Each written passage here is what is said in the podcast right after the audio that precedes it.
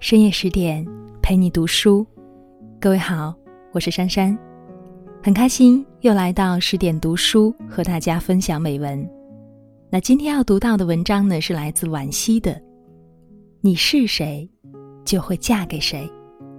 如果喜欢的话，别忘了在文章下方点个赞。那接下来的时间，一起来听。有一个女孩子。出身不高，能力不强，中人之资。他在一家不大不小的公司里做着一个不咸不淡的工作，收入不高不低。人生所有的出路，似乎都落到了传说中的第二次投胎里，所以一定要嫁一个好男人。这样的话语，亲朋好友劝说着，闺蜜之间念叨着。自己的心，也在蠢蠢欲动着。好的标准是什么呢？有才，有才，有颜，有趣，最好是霸道总裁和贴心暖男的结合体。偏偏他还只爱我一个人。姑娘们大多愿意相信馅儿饼会掉到自己头上来，以爱情为名，靠着嫁人。就能轻松改变命运，但事实上呢？这是女孩们在婚恋市场当中最大的错觉。不是嫁给谁就会成为谁，而是成为谁就会嫁给谁。社交圈子决定了你会遇见谁。郭晶晶和霍启刚的相识是在二零零四年。雅典奥运会结束之后，当时夺得金牌的冠军们集体访问香港，郭晶晶也在其中。而负责接待的正是担任香港奥委会领导人的霍家。大家坐着游轮游维多利亚港时，霍启刚便主动上前向郭晶晶求合照、要电话。原来，霍启刚在奥运现场便迷上了郭晶晶。在香港的短暂相处中，又对郭晶晶的好感倍增，随即便展开了猛烈的追求攻势。然后，冠军嫁进了豪门，没有高攀和低就，皆大欢喜。这两个人原本风马牛不相及，郭晶晶出生在一个普通的工人家庭，霍启刚则成长于豪门世家。上天给他们设置的是平行不相交的两条截然不同的轨道。直到后来，郭晶晶屡屡夺冠，成为飞升国内外的跳水皇后。那些闪闪发光的金牌，将郭晶晶送到了区别于原生阶层的另一个高度。在那里，她与霍启刚的圈子产生了重叠交集。当天时地利正好，人和。就在万事俱备当中缓缓到来，意料之外，但也在情理之中。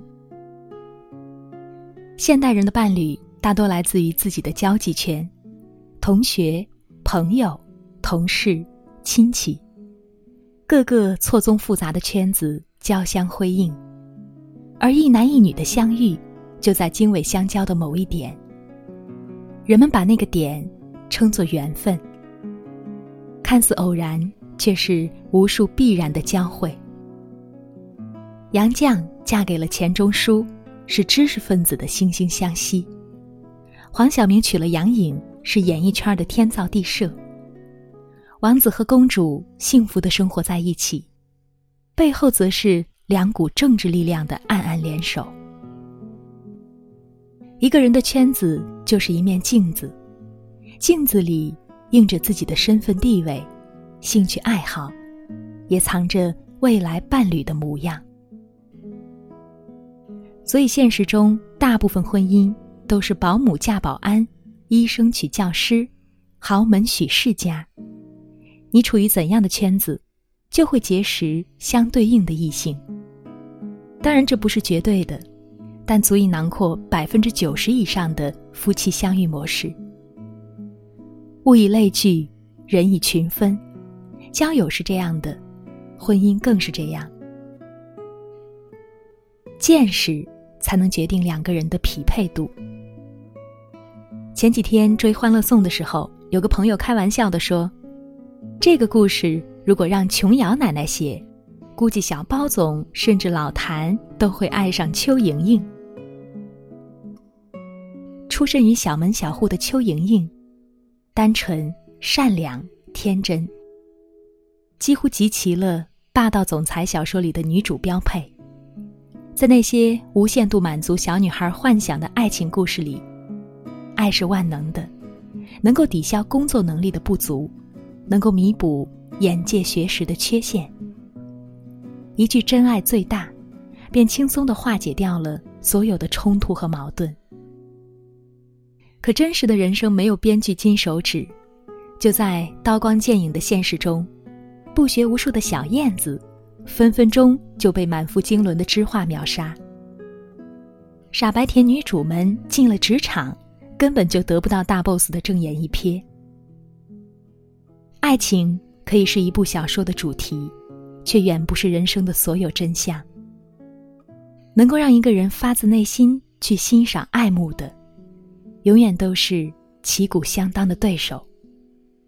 抱歉，这就是成人世界里的交往法则。婚姻这件事儿。是以爱情为基础开展的宏大人生课题。夫妻关系在性和爱之外，更像是同一条战壕里的亲密盟友，他们需要携手打怪升级，共同向更远更好的地方而去。最好的爱情永远是木棉和橡树的关系，能够各自独立，更能够共同战斗。所以，小包总看上的只会是海归精英安迪，这个有着华尔街背景的高智商女人，势必能够成为他在生意场乃至人生道路上的最佳拍档。不是势力虚荣，也不是嫌贫爱富，这只是天性使然。毕竟一生那么长，人们最终爱上的，当然是和自己同步调、同频率的那一个。因为追赶和等待的人生，都将苦不堪言。价值观决定能不能结婚。作家李月亮写过一个故事，关于一对金钱观截然不同的情侣。男孩赚了一笔不大不小的意外财，便和女友商量怎么花掉它。女孩想要买貂皮大衣。男孩却想去西藏旅行，两个人争执不下，最终愤而分手。但是，爱还未完，彼此都遥遥记挂着。可是多年之后再次相见，他们却对彼此的追求和生活都颇有微词，再一次不欢而散。爱完了，缘也尽了，激发爱情的。或许只是一瞬间的荷尔蒙，可是婚姻是持续的、长久的。想要相处不累，最好和三观相同的人在一起。巧的是，我身边有个朋友，因为一顿饭和男朋友分道扬镳。那天是圣诞节，她想去五星级酒店吃一顿自助餐，男朋友却主张去吃麻辣串串香。女孩爱着宁静优雅的用餐环境，而男孩向往的却是世俗热闹里的人声鼎沸。那天摔门而去后，他站在雪地里思索了很久，最终选择了分手。在全世界都欢天喜地时，埋葬了爱情。有人说他小题大做，他振振有词的回应：“吃不到一起的人，怎么可能过得到一起呢？”乍一听有点荒谬，有点作，可是仔细一想却不无道理。一个人的衣食住行、吃穿用度，无不是人生观、价值观和世界观的外在显露。看似平常的一顿饭里，藏着他们各自的性格密码。这是潜伏在婚姻里的危险因子。女孩在男友大发雷霆的那一刻，便预见了未来的种种争吵和不堪。谁都没有错，只是不适合。你爱了高山，可我恰好爱了大海。我不能陪你攀登，你也无法伴我远航。仅此而已。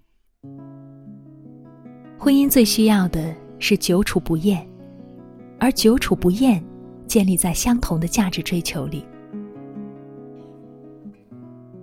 生活理念决定可不可以相守。据说有一些爱得死去活来的情侣，同居之后就分手了。模拟出来的婚姻状态，通常会让提前进入实战的两个人揭去面具，暴露出一个最真实的自己。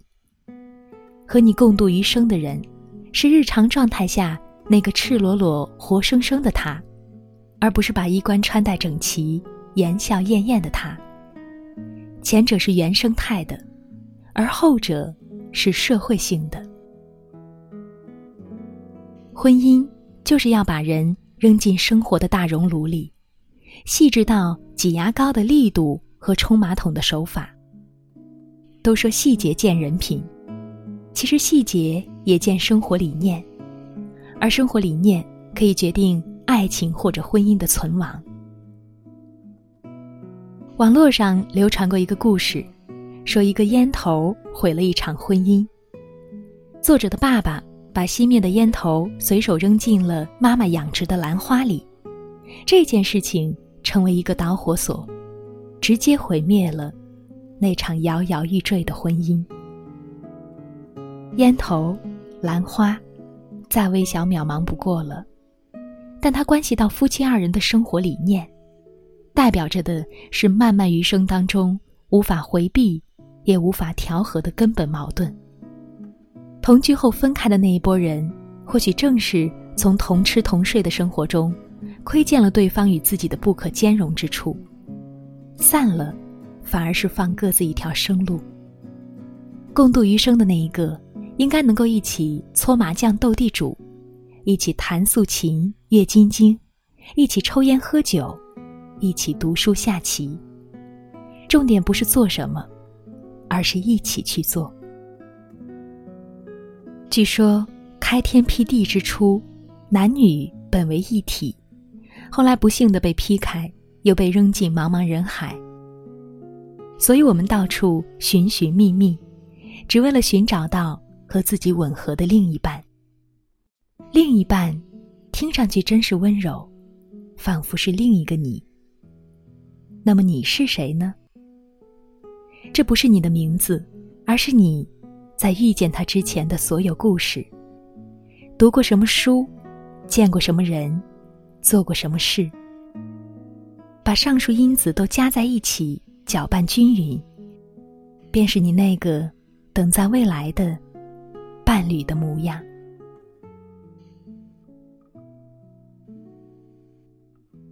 文章到这儿就和大家分享完了，更多美文。就请继续关注十点读书，我是珊珊，祝你好梦。